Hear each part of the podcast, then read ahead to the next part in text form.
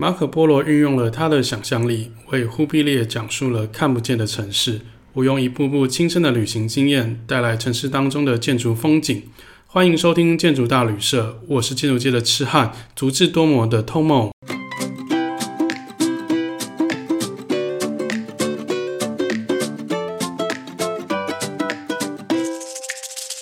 今天是开录的第五集了。那那个，我原本想说这一集就是。上线时间是在过完年后，我可以在过年前就是很悠闲的把就是每一个节目录起来，甚至多录几集，然后变成库存，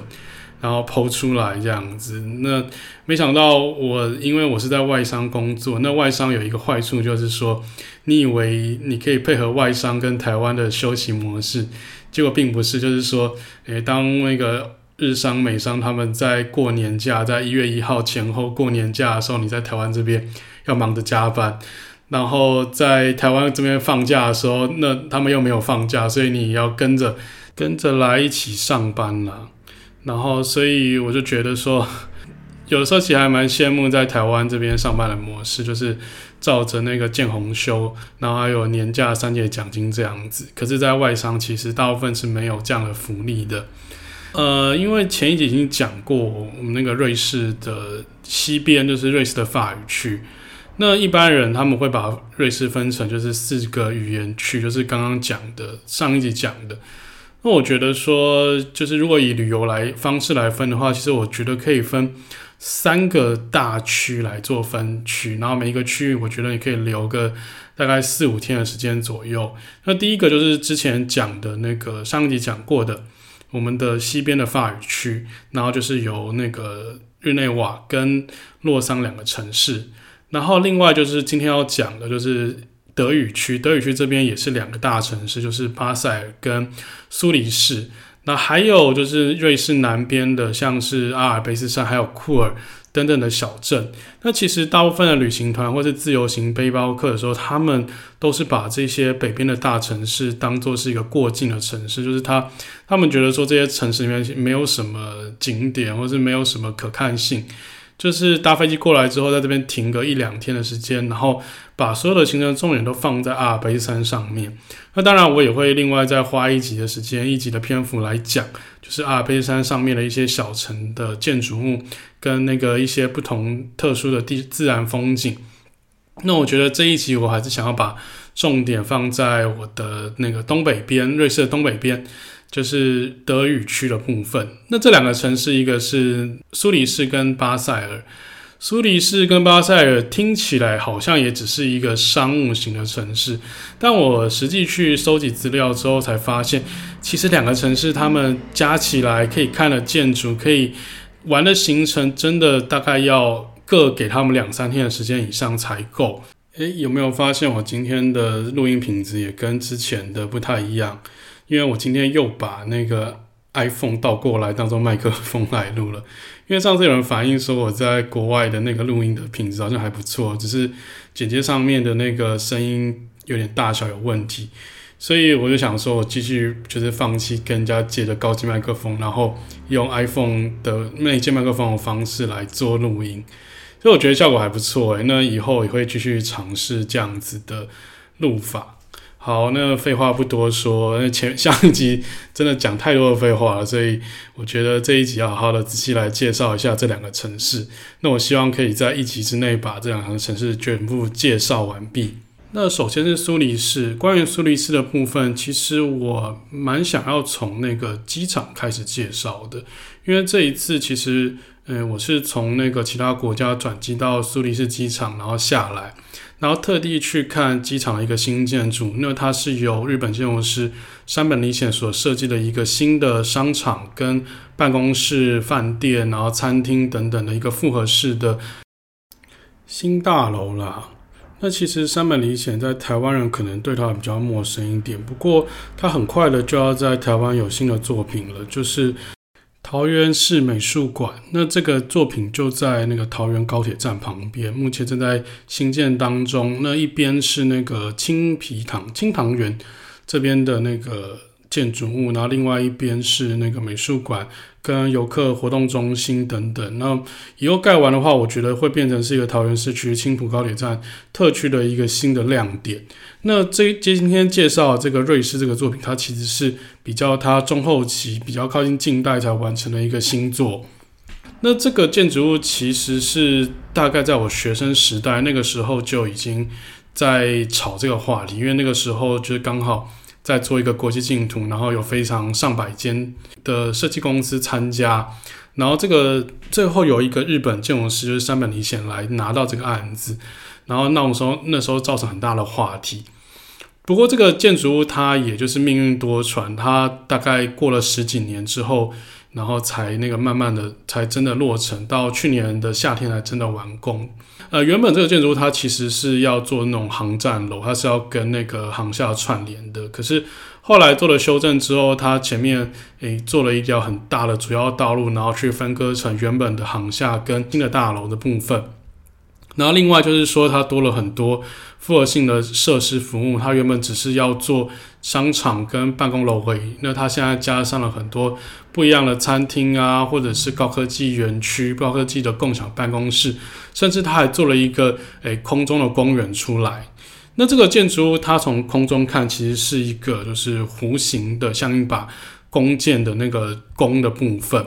然后它是一个就是新月形的建筑物，那这个建筑用一个呃大型帷幕的量体去把这整个建筑物包起来，其实就很像是呃我们在瑞士或者在北欧国家常常看到，就是建筑物它会做的比较多一点造型。那诶，它没有应该是讲说不是多一点造型，应该是说。它的呃立面其实是比较单纯的，它就是可能就是弧形或者是几何的形状，然后外面统一用同一种材料来做包覆。那这个建筑物也不例外。那因为它是弧形的，然后又是那个完全透明的玻璃帷幕，然后再加上说它从地面到顶部的建的空间，它是有一点点像车道，还有那个旧航厦这边倾倒的。因为这种漏斗形式的建筑物，你就看起来其实是很有速度感。啊很有未来感，刚好可以符合这个呃建苏黎世机场他们对未来的想象，而且这个商场就叫做 The Circle，就是圆形的意思。所以来到这个地方，也你可以吃到很多就是高级的餐厅啊，还有那个一些诶，应该不是它的免税店啦，就是它有加税的餐厅。然后可以在里面逛，然后那个建筑物虽然它是一个完整的弧形的量体，可是它其实中间被很多巷弄切开。它一直是想要在这个大型的量体里面创造出一个城市巷弄的空间感，所以人在里面会有很多不同的高层。然后那个里面的招牌啊，就是每一间呃呃每一间服饰店、餐厅店或者商场的招牌。它其实都是比较低矮的，然后比较统一一致的，有点像是你在那个瑞士或者其他欧洲国家的传统街道里面逛街的感觉一样。我觉得里面的尺度非常好，就是说你不会因为这个建筑物那么巨大，然后有感受到压迫感，而是因为它分割成塑形之后，你好像是在一个空间，好像在一个诶迷路空间里面来做穿梭这样子。诶，但我觉得说这也是。建筑师的一个巧思啊，他希望你在这个空间会迷路，所以你可以在里面晃啊晃啊，可以看到更多更多的东西，这样子不要一下子来，然后就马上就走。大家如果利用就是苏黎世机场作为就是旅行的转换点的时候，我觉得可以多预留一点时间，甚至你可以把行李先 check in 之后，然后再过来这边花一点时间在这里享受一下当地的氛围，然后可以在那边喝个下午茶或者逛个街啊，也都不错。那我还蛮喜欢，就是它那个建筑物，虽然它是面向就是整个要航站楼，可是它后方是一个山丘。那其实它原本这个地方就是一个小土丘啦，只是他们把小土丘的一部分给铲平，然后做了这个新建筑之后，把这原本的土丘还保留下来。那这个土丘它变成一个绿地的公园，然后它有一个那个很有趣的电梯。应该讲不是电梯，而是电扶梯，就是它是一个透明的电梯，然后它会从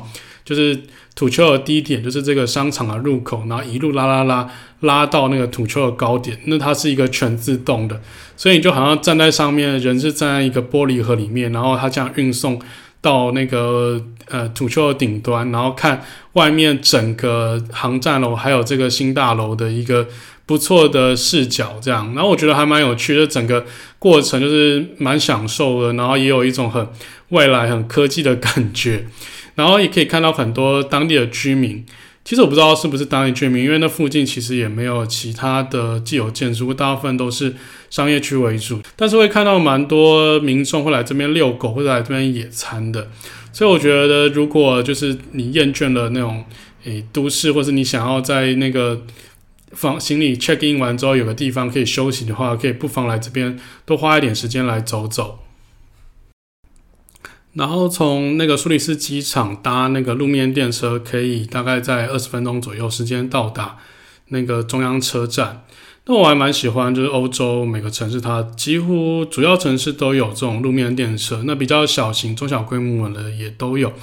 我就觉得说，为什么台湾没有这种呃路面电车，都一定要盖成那种高架或者地下的捷运？那其实成本很高诶、那如果如果只是坐路面电车，虽然它会排挤路权，可是我觉得。的它会变成一个就是城市的卖点吧，就是我可能会专程的，就是搭乘路面电车去玩这个城市，然后外国人或是外地人来到这个地方的话，他也不知道怎么搭公车，那路面电车来讲，对他们就是最简单最好的一种交通运输工具，所以我很羡慕说欧洲其实有很多路面电车可以搭，那包含就是苏黎世。这个地方它也是路面列车密密密麻麻遍布整个城市这样子。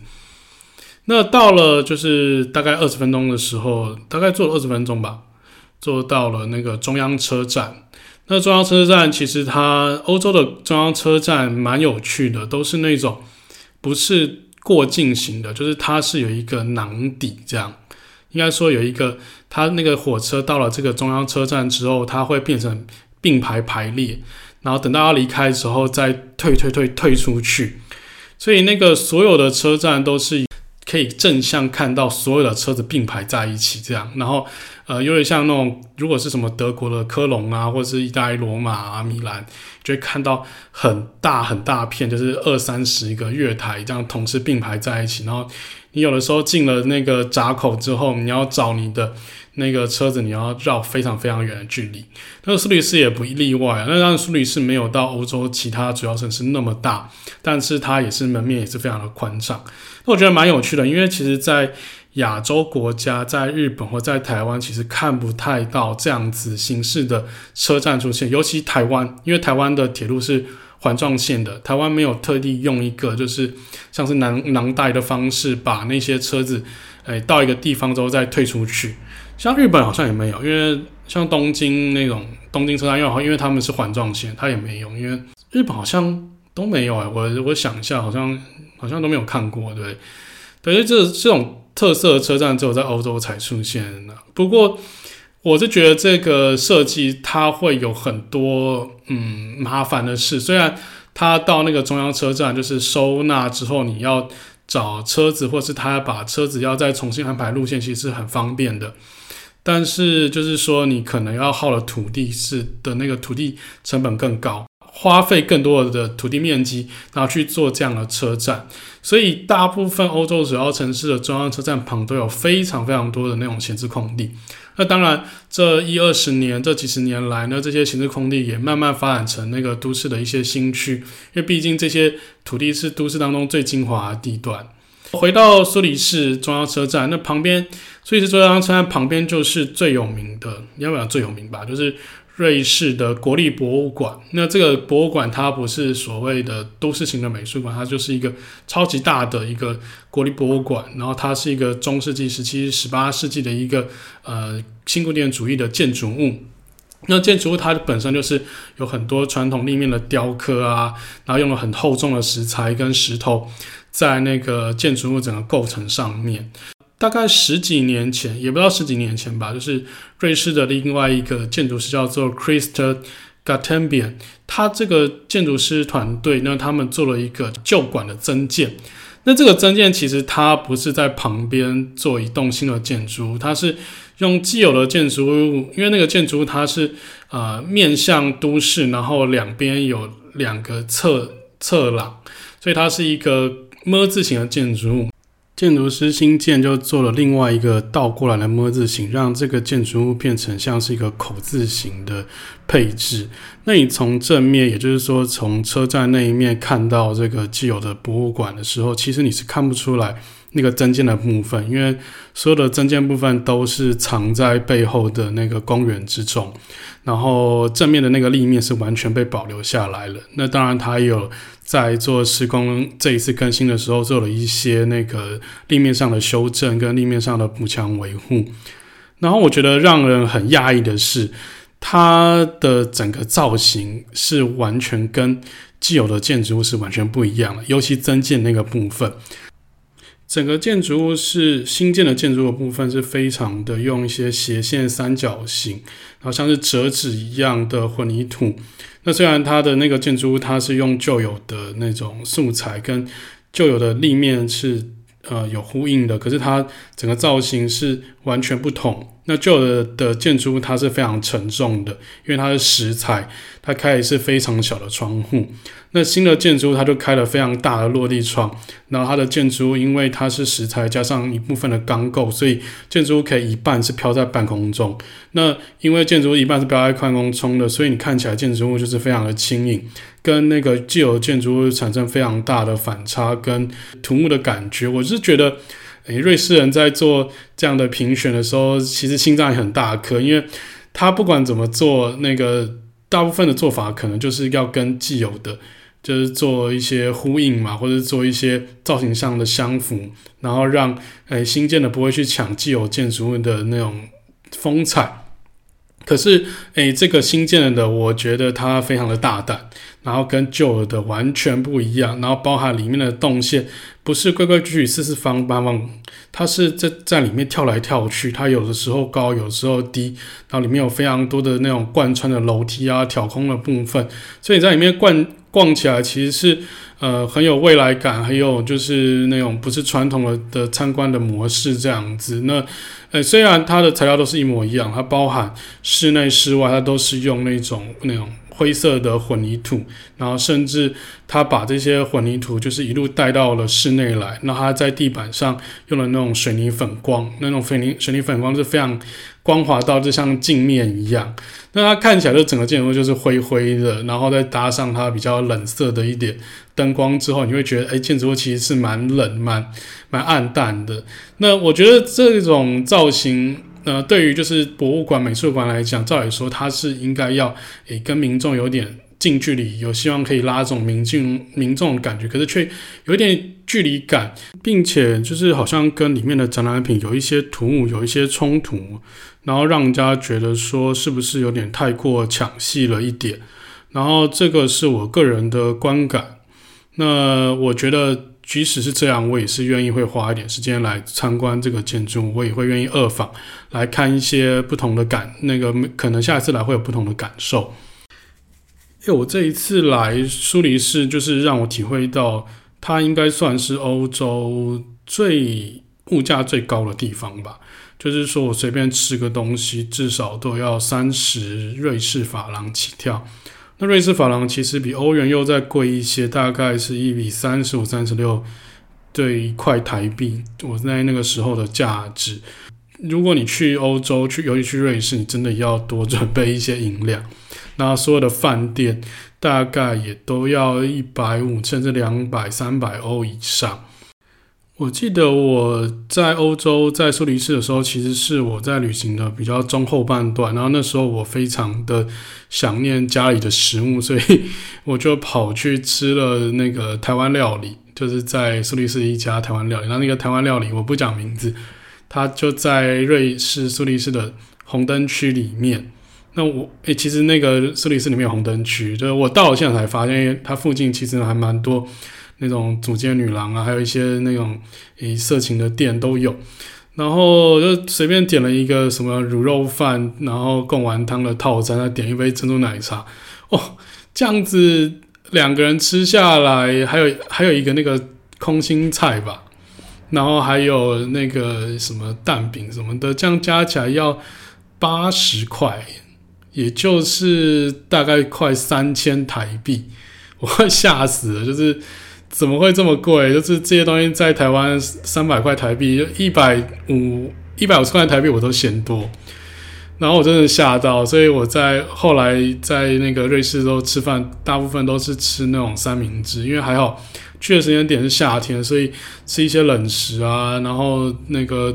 呃可能吃一些快餐方便面，我觉得都可以这样子。还有就是记得多带一些泡面，然后跟零食饼干，因为你不一定有，到最后你可能不一定有钱去。吃那一些欧洲食物，然后再加上你又吃不习惯，因为永远都是三明治了，所以真的泡面很重要。我大概带了十几袋的那种维力炸酱面，那种诶软包装的，那在里面真的吃光了。我一天就吃两包，然后把所有的维力炸酱面全部吃光。然后讲到苏黎世啊，我觉得这边有个很重要的名产，就是所有路上所有的瑞士人都背的那个背包，叫 Freitag。在台湾有那个分店，其实很多人会在会推说啊，你去瑞士一定要买 Freitag。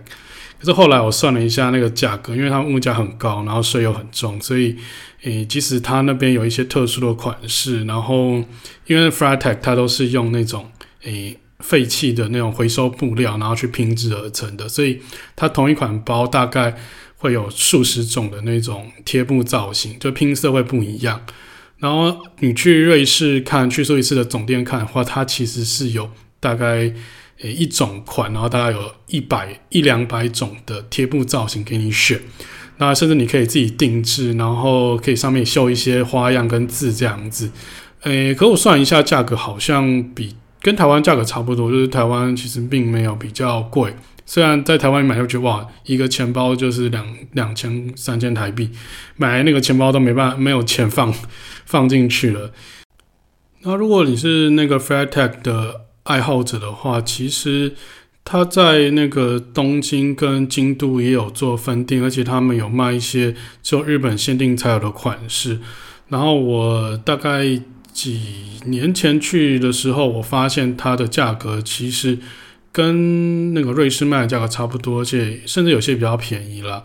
那我不知道最近有没有涨回来，或有没有因为日币贬值之后调涨它的价格。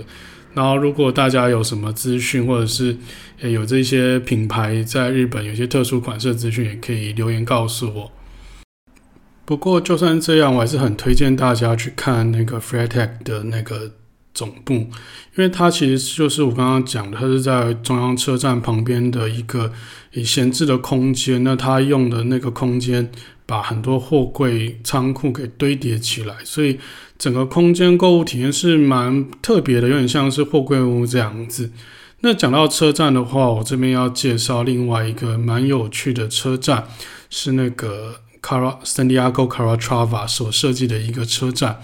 它名字叫做，诶，蛮特，好难念哦，叫做 Stan Stan Stanhoven Station Stanhoven Station。我把这个车站的资讯写在那个资讯栏那边。那这个是他大概三十年前，一九九零年前后所设计的一个车站。那那个时候，他其实已经有一些野心了。那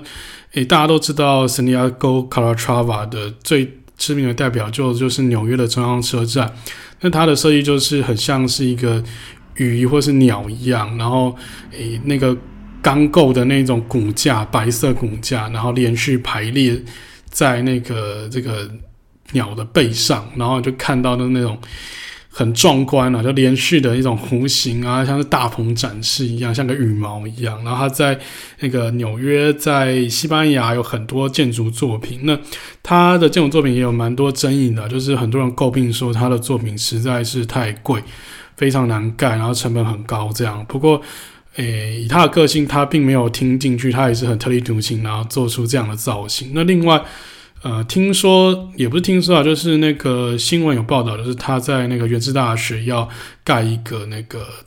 演讲厅或者是礼堂的东西。那那个建筑物造型也蛮特别的。那大家有兴趣可以去搜寻看看那个礼堂长什么样子。那之后会用多少钱的价格来盖出来，我也不知道。那呃，会讲到这个车站，是因为其实应该是要讲旁边的那个苏黎世大学的图书馆了。然后只是我在搜寻的时候刚好看到，这也是他的作品，而且盖的也不错，然后有点像是比较早期用比较便宜的价格所做出来的那种鱼骨头形式的一个建筑物。那比较特别的，其实就是它附近的苏黎世大学图书馆。那这个图书馆，它其实外观一样，也是一个对中世纪的建筑物，十九世纪末期的一个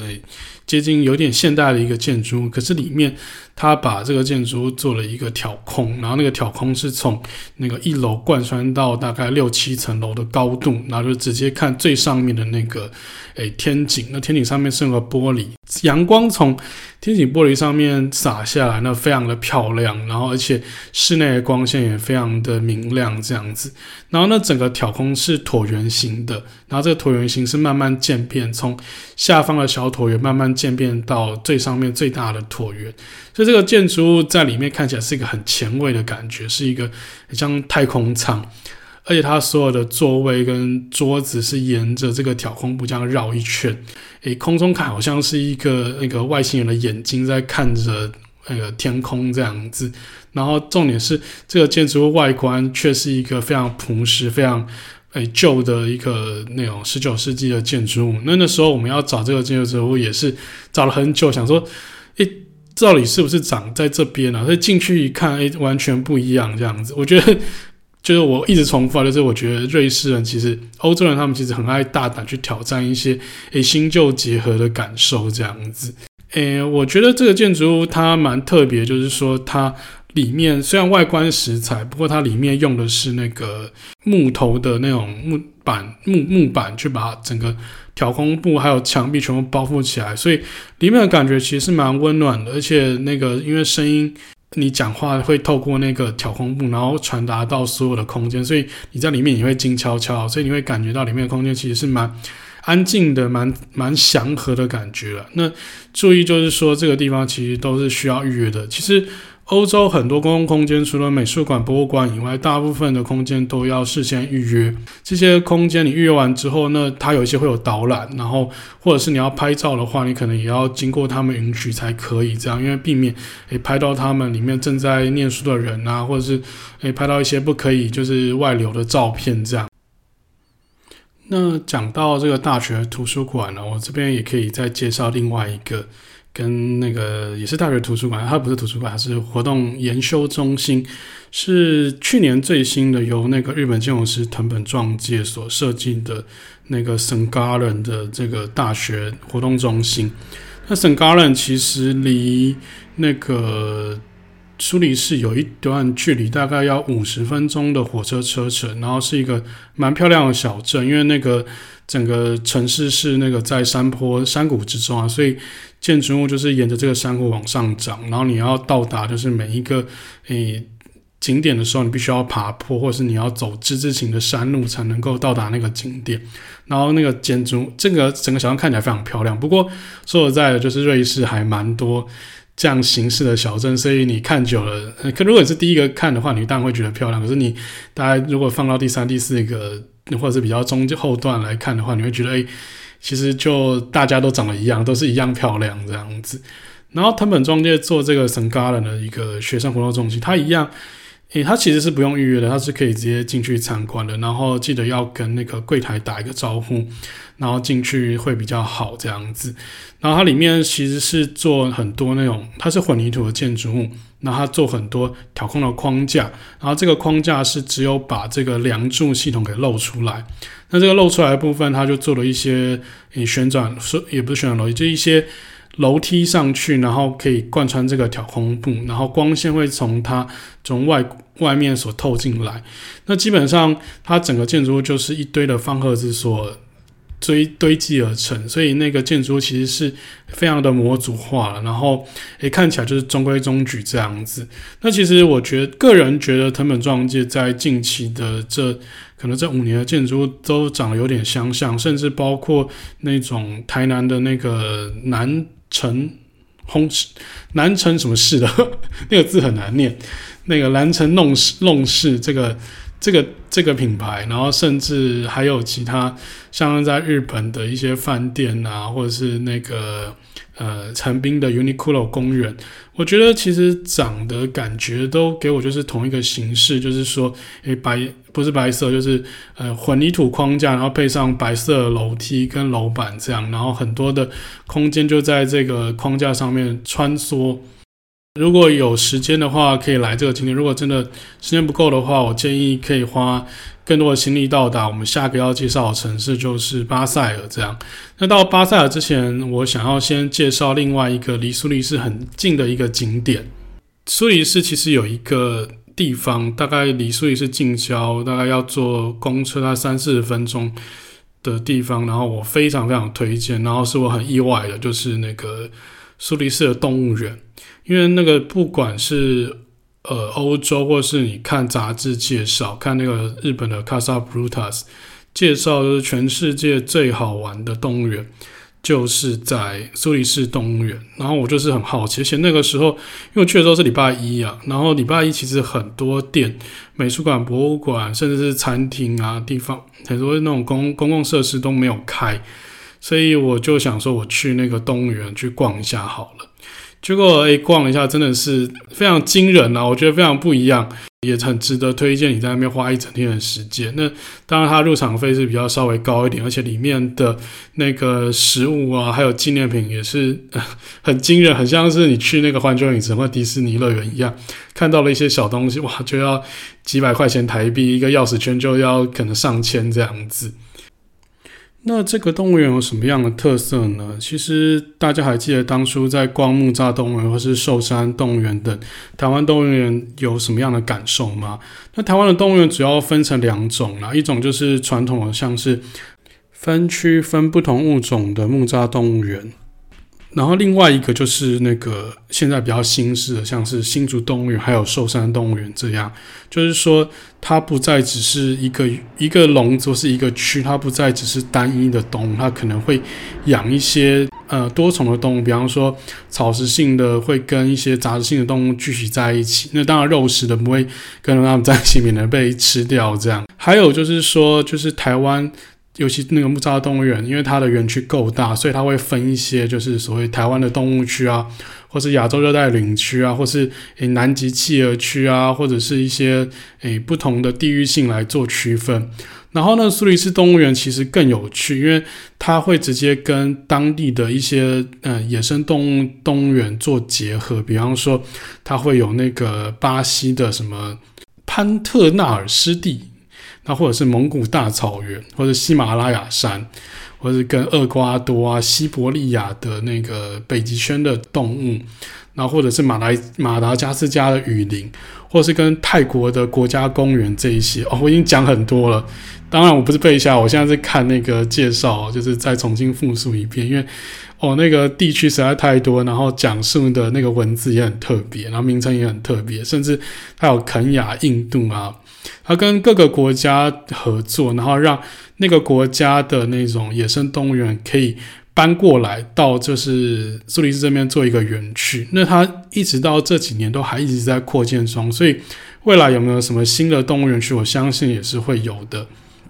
然后我觉得，诶，每个园区都很特别。它就是说，用当地的那野生动物，还有当地的植物啊，当地的地形气候去模拟这些环境以外，它会做很多像是当地的诶美食或者当地的纪念品，然后去做一些诶，你去买这些东西，或是你在里面消费的话，就可以回馈到就是呃当地的一些呃永续经营啊，当地的一些那个经济。那另外我特别要推荐的，应该不算特别推荐，就是我。特别喜欢的是那个泰国的甘卡章国家公园。那这个国家公园它基本上就是一个大温室，因为毕竟它是热带国家，然后苏黎世是一个诶寒带呃，应该不是寒带国家，就是温带温带气候国家。所以在一个就是里面全部是热带雨林的环境底下，它必须要用一个超大型的温室来做它的国它的那个动物园的园区这样子。而整个温室的结构是钢构做成的一个弧形，有点像是一个诶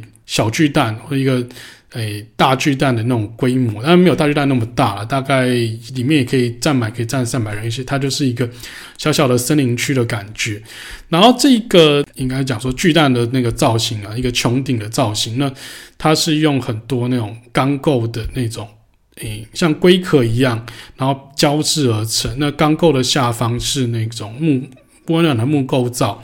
然后所以你不会觉得说这个建筑很冰冷，你会觉得这个建筑其实蛮有特色的。然后因为你远远看会像是一个龟壳的感觉，所以我一直就是叫它就是诶龟壳保育区。我一直以为里面是养乌龟还是养什么诶特殊的物种，原来它就是泰国的一个冈卡章国家公园。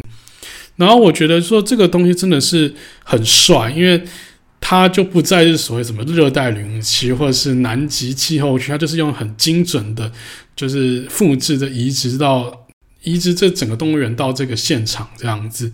所以我觉得做的很棒，就是说，诶、你可以有很多机会可以学习更多更接近当地气候、当地自然环境的一些诶、建呃生态啊、建筑物等等。我觉得蛮有趣的，去到现场，你可以就是保证你收获满满，而且不管是大人或小朋友去都很适合。而且我觉得，诶，现在动物园越来越大人化，就是你有的时候并不是要带小朋友去去散心或者去学一些东西，他有可能很多时候是去约会的，或者去那边呃让自己呃放松心情啊，也有也就是你可以在里面。不一定一定要就是学到很多东西，要放很多告示牌。你也可以在里面拍一些完美照，或是你在里面可以吃到一些很棒的美食，或是你会因为那些可爱的动物然后被疗愈到。我觉得这是动物园未来越来越多不可能的那不同的可能性。诶，其实我还蛮喜欢那种生态旅游的。那而且我到各个地方，我还除了看建筑，我很喜欢看像是水族馆啊，或是动物园。这种地方，那之前去日本，然后就会去什么上野动物园啊，或者是那种各式各样的水族馆，然后包含就是在那种东京铁塔，不是东京铁塔，那个晴空塔底下的水族馆，或者是在一些海滨的那种海洋公园。那台湾的话，就是那个 X Park 嘛，它也是算是台湾第一个先例说，诶诶，所有的空间都是可以移动的，就是说它的设备。是直接在那个水族箱底下的，或者是直接是在整个水族缸旁边。它不是像海洋公园一样，就是说它必须要做大规模的建设、大规模的改修等等的那种，诶，很繁杂的施工作业。当它要结束要撤场营的时候，它只要把那些水族缸或是一些设备带走，它就可以结束离开。大家下次去参观水族馆的时候，可以去观察一下每个水族馆的设备。我记得那个 X Park 最早那个地方是要开影城的，只是后来一些缘故，然后找到了那个水族馆的营业厂商过来。那如果要推水族馆的话，我目前心中最喜欢的应该是晴空塔底下的水族馆，就是墨田区水族馆，在东京的晴空塔正下方，好像是五楼的地方。它里面虽然空间不大，可是它规划得很别致，然后有点像是你在逛 IKEA 一样，用很多很像迷宫的方式在里面游走。那里面居然还有企鹅池。然后我不确定说这个地方到底会营业到什么时候，因为他们也是签约制，有可能到下一个季度的时候他们就会撤场，所以大家如果有兴趣的话，去了晴空塔也可以去水族馆里面逛逛。诶，不知不觉就讲了快四十分钟了。我原本想说今天一集可以把瑞士的德语区，包含那个巴塞尔可以一起讲完。那呃，不然的话，我就留到下集再讲好了。大家如果想要去瑞士的话，诶，我可能会讲到三四集以上。那如果大家有兴趣的话，可以继续追踪，然后欢迎发了我的那个新的 IG 账号。然后还有就是有什么意见，然后需要回馈啊，或者我讲错的地方的话，请再跟我告知，跟我修正，然后我会尽速的在下一集或是。之后来做跟各位做修正，然后诶、欸、讲好多废话，好，谢谢大家，大家祝大家新年快乐，然后下集待续，拜拜。